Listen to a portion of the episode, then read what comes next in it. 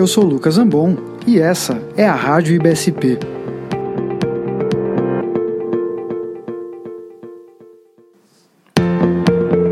Será que profissionais trabalhando por horas seguidas, sem muito descanso, mais fadigados, mais sonolentos, podem impactar negativamente nos resultados clínicos de pacientes hospitalizados?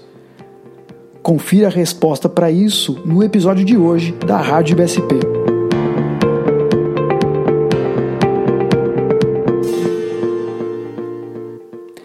Muito bem, pessoal.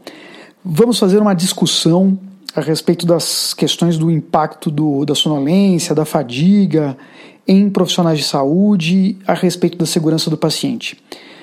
Para essa discussão, é, eu separei um artigo que foi publicado agora, em 7 de março de 2019, na revista New England Journal of Medicine, que foi uma publicação a respeito da privação de sono e o impacto dessa privação de sono em médicos residentes e o que acontece com os pacientes assistidos por esses médicos residentes em hospitais.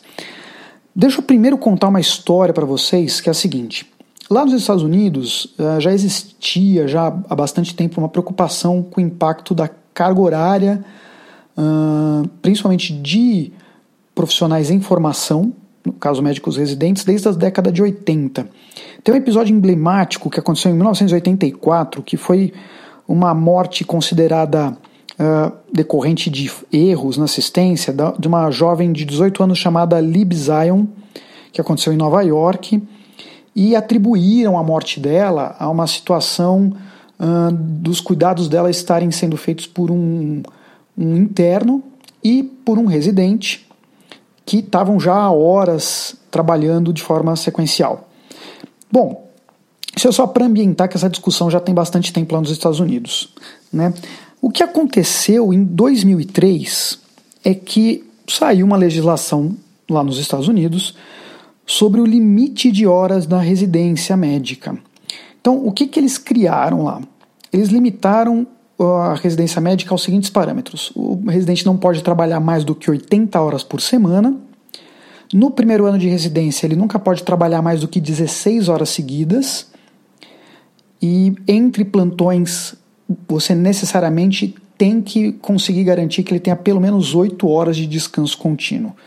A partir do segundo ano de residência, o residente ele pode partir para um plantão máximo de 24 horas e aí aumenta também a carga obrigatória de descanso, ele tem que ter no mínimo 14 horas de descanso protegido após um plantão de 24 horas. Uh, além disso, desde o primeiro ano de residência, é, o, o residente também tem direito a um dia livre por semana garantido. Pode ser até que ele esteja mais, mas ele tem um dia livre garantido por semana. Outra coisa que foi colocada nessa lei foi um aumento das questões de supervisão ao trabalho dos residentes. Bom, muito bem. Isso aí saiu em 2003 nos Estados Unidos.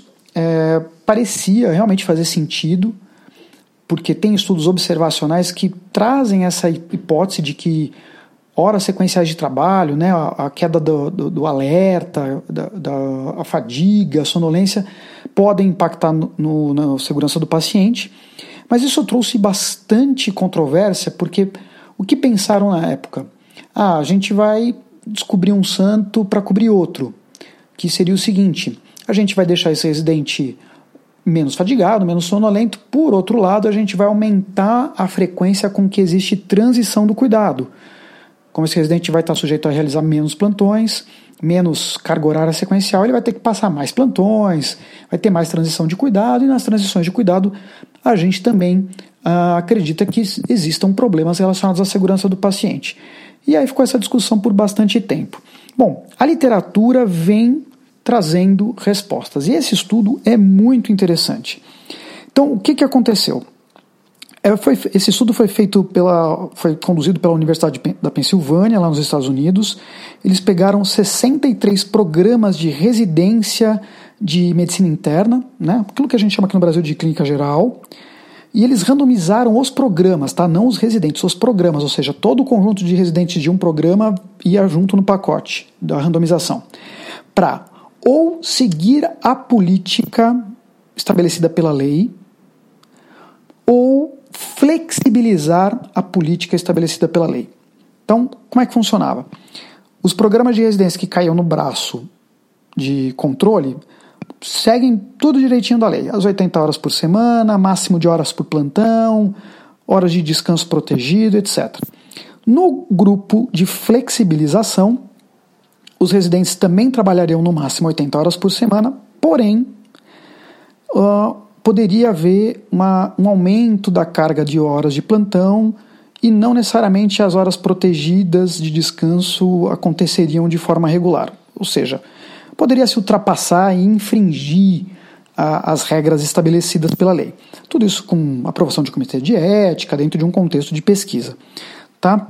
E o que, que eles queriam avaliar com esse estudo? O seguinte desfecho: será, será que um programa mais flexível de horários é, não é diferente de um programa super bem controlado em termos de horários do ponto de vista de mortalidade de pacientes hospitalizados? Tá? Então eles queriam saber se uma coisa não era inferior à outra. Se um programa flexível talvez não fosse inferior a outro. Por que, que eles tiveram que fazer a randomização nesta forma? Porque estava todo mundo já debaixo da lei, estava todo mundo já executando a lei.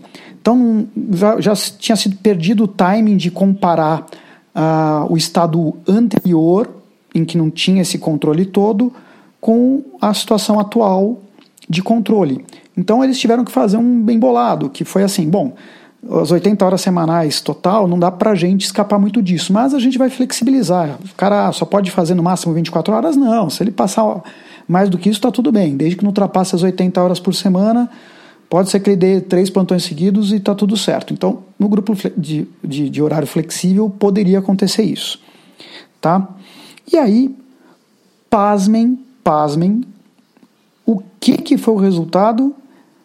Que não houve diferença de mortalidade para os pacientes cuidados por residentes em programas que estavam seguindo regularmente a legislação, em comparação com os pacientes que estavam sendo assistidos por residentes nessa situação mais flexível de horário de plantão e de trabalho. Realmente bastante surpreendente, por quê? No, muitos dos estudos observacionais que observam essa questão da fadiga, etc., parecia bem plausível a hipótese de, bom, uma pessoa com mais sono, mais horas sequenciais de trabalho, tem mais chance de errar. Então, faria sentido que, provavelmente, numa situação em que a pessoa está mais exposta a horas sequenciais de trabalho, menos descanso, que ela erraria mais e aí vai ter mais evento adverso e aí a mortalidade dos pacientes vai ser impactada. E por incrível que pareça, o resultado foi negativo. Né? Não houve diferença em mortalidade dos pacientes assistidos. E olha que a gente está falando de um estudo com um volume de pacientes bastante grande. Foram mais de 120 mil admissões uh, conduzidas pelos residentes dentro dos programas de, de que estavam dentro dessa questão do horário flexível e mais de 140 mil admissões para os residentes nos programas que seguiram a legislação de forma completa. Né? Então, assim, é um volume de casos bastante grande e quando a gente observa lá os dados do estudo, os pacientes são bastante comparáveis, né? Então, assim, a incidência das doenças, o perfil de doenças, de, de comorbidades, de causas de internação foram muito parecidos. Então, não dá nem para falar assim, ah, teve, teve aqui um viés, acabou se selecionando mais casos graves de um lado, menos casos graves de outro. Não condução, até pelo volume de casos, né, seria esperado que a gente atingisse bastante homogeneidade dos, nos dois braços do estudo. E o fato da gente estar diante de um estudo randomizado coloca quase que uma pedra em cima do assunto, apesar da gente supor que a, a, que a associação era plausível. É óbvio que não dá para a gente fechar completamente, né, porque a gente está diante de um estudo dentro de um subgrupo específico, que são médicos residentes e de uma residência específica que é de medicina interna, né, ou clínica geral, apesar da gente saber que isso representa um volume de médicos bastante grande, porque essa é uma das maiores áreas, uma das grandes áreas da medicina.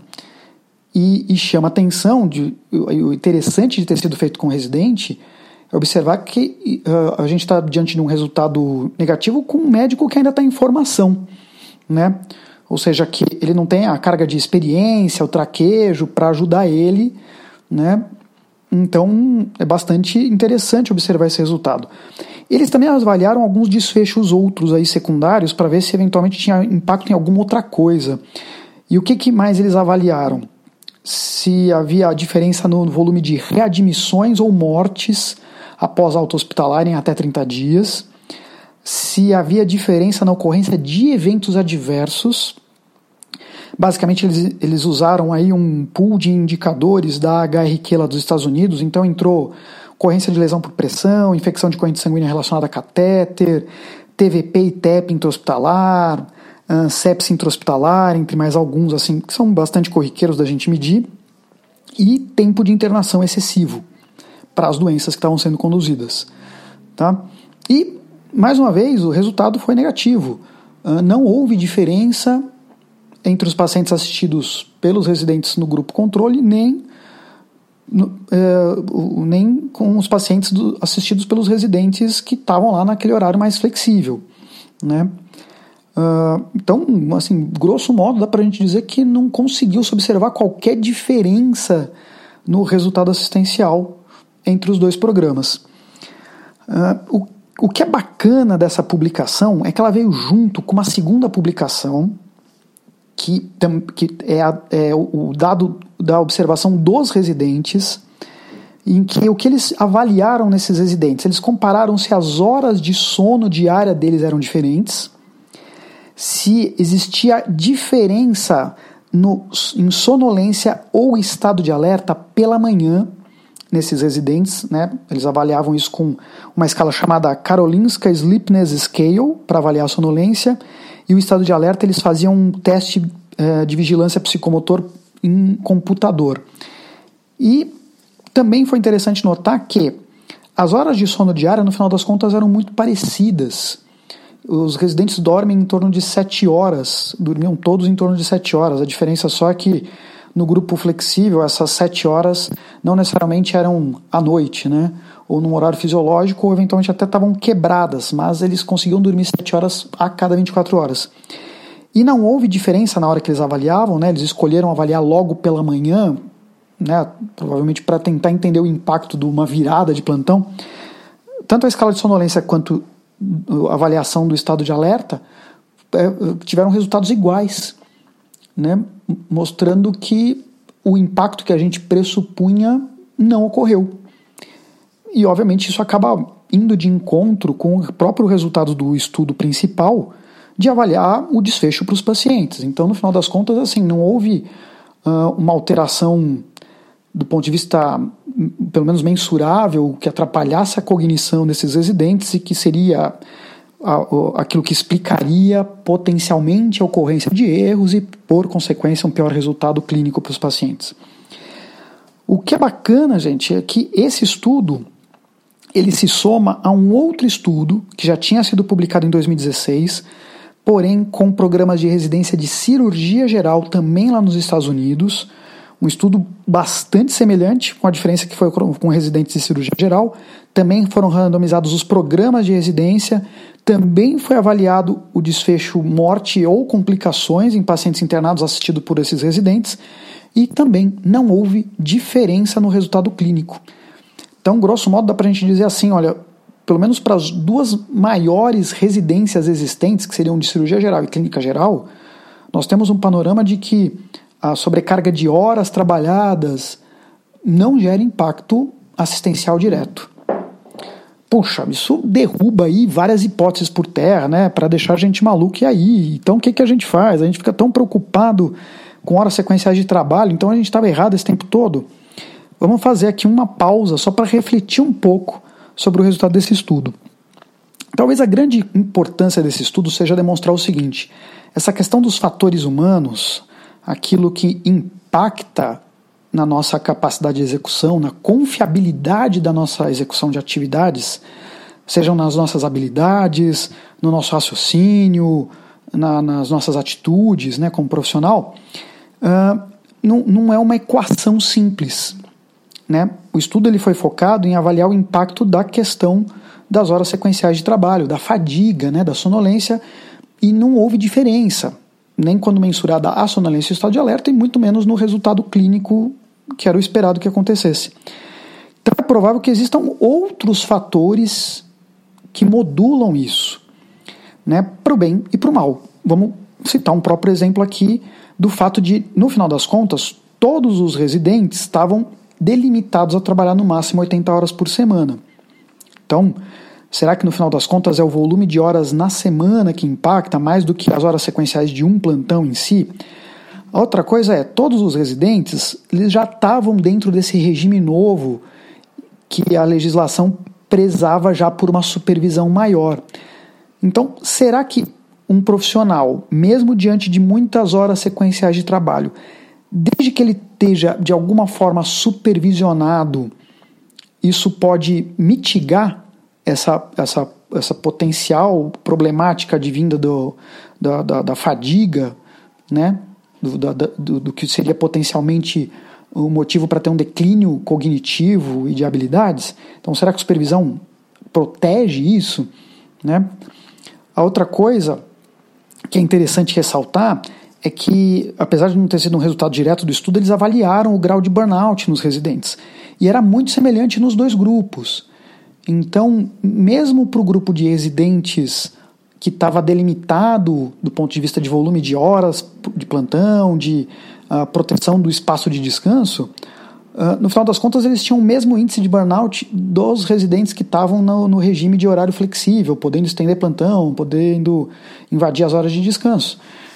Então, será que mais do que estar tá trabalhando a muitas horas, uh, será que existe alguma coisa que pode modificar do ponto de vista de, de aspecto psíquico esses profissionais? E aí, uma intervenção no grau de burnout, será que faz mais sentido do que nas horas propriamente ditas de trabalho? Né? Então, esse, esse estudo, eu acho que ele não, não fecha o assunto, ele traz uma informação bastante importante, bastante importante, que nem tudo aquilo que a gente está vendo em estudos observacionais impactando a segurança do paciente, na hora que eu coloco num desenho de ensaio clínico randomizado, se mostram como de fato uh, com, com, uma causa, com uma, uma possibilidade de ser fator de risco de fato, né? Existem provavelmente outras variáveis aqui que a gente não está conseguindo equacionar, que não estão visíveis pelo menos no desenho desse estudo, e que a gente tem que explorar mais. Para aí sim começar a entender de fato onde que devem ocorrer as intervenções voltadas a essas questões dos fatores humanos na área da saúde. Mais uma vez, estamos delimitados aqui a uma discussão de estudos que ocorreram em residentes, seja profissional médico, em formação e lá nos Estados Unidos, que provavelmente está sujeito aí a uma série de questões culturais locais que é difícil da gente simplesmente acreditar que isso é replicável para qualquer país do mundo, para qualquer situação. Eu vou até usar o, exemplo próprio aqui do Brasil. Uh, lá nos Estados Unidos, o limite de horas previsto em lei é de 80 horas semanais.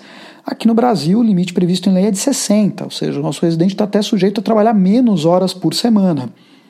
Né? Então, como é que será que seria o resultado de um estudo semelhante aqui no Brasil? Pode ser que a gente encontre outra coisa. Né? Então, isso é só a ponta do iceberg, acho que essa discussão tem que se abrir muito mesmo, mas é muito bacana ver o resultado desse estudo, até pela surpresa que ele traz para gente. Tá? Então, ficamos aqui por hoje. E antes de eu me despedir, só queria ressaltar e para vocês não perderem a oportunidade de participar do quarto simpósio internacional de qualidade e segurança do paciente que está uh, sendo promovido pelo IBSP novamente esse ano. Ele vai ocorrer no final de abril aqui em São Paulo, na FEComércio, 25 e 26 de abril, uma quinta e sexta. Nós ainda estamos com lote promocional, então o preço está maravilhoso, gente, pela qualidade do evento. Claro que eu sou suspeito para falar, mas, gente, é bacana mesmo. A gente fica muito feliz de poder proporcionar um evento desse, porque as pessoas realmente saem satisfeitas. Nós temos convidados internacionais de peso aí, da Inglaterra, dos Estados Unidos, fora convidados nacionais que são espetaculares, gente que tem muito para contribuir. Então aproveitem ainda que estão no bloco de promoção, antes que acabe o lote promocional, entra lá no site do IBSP e se inscreve agora. Eu vou ficando por aqui. Eu sou Lucas Ambon e você escutou a Rádio IBSP. Até mais, pessoal!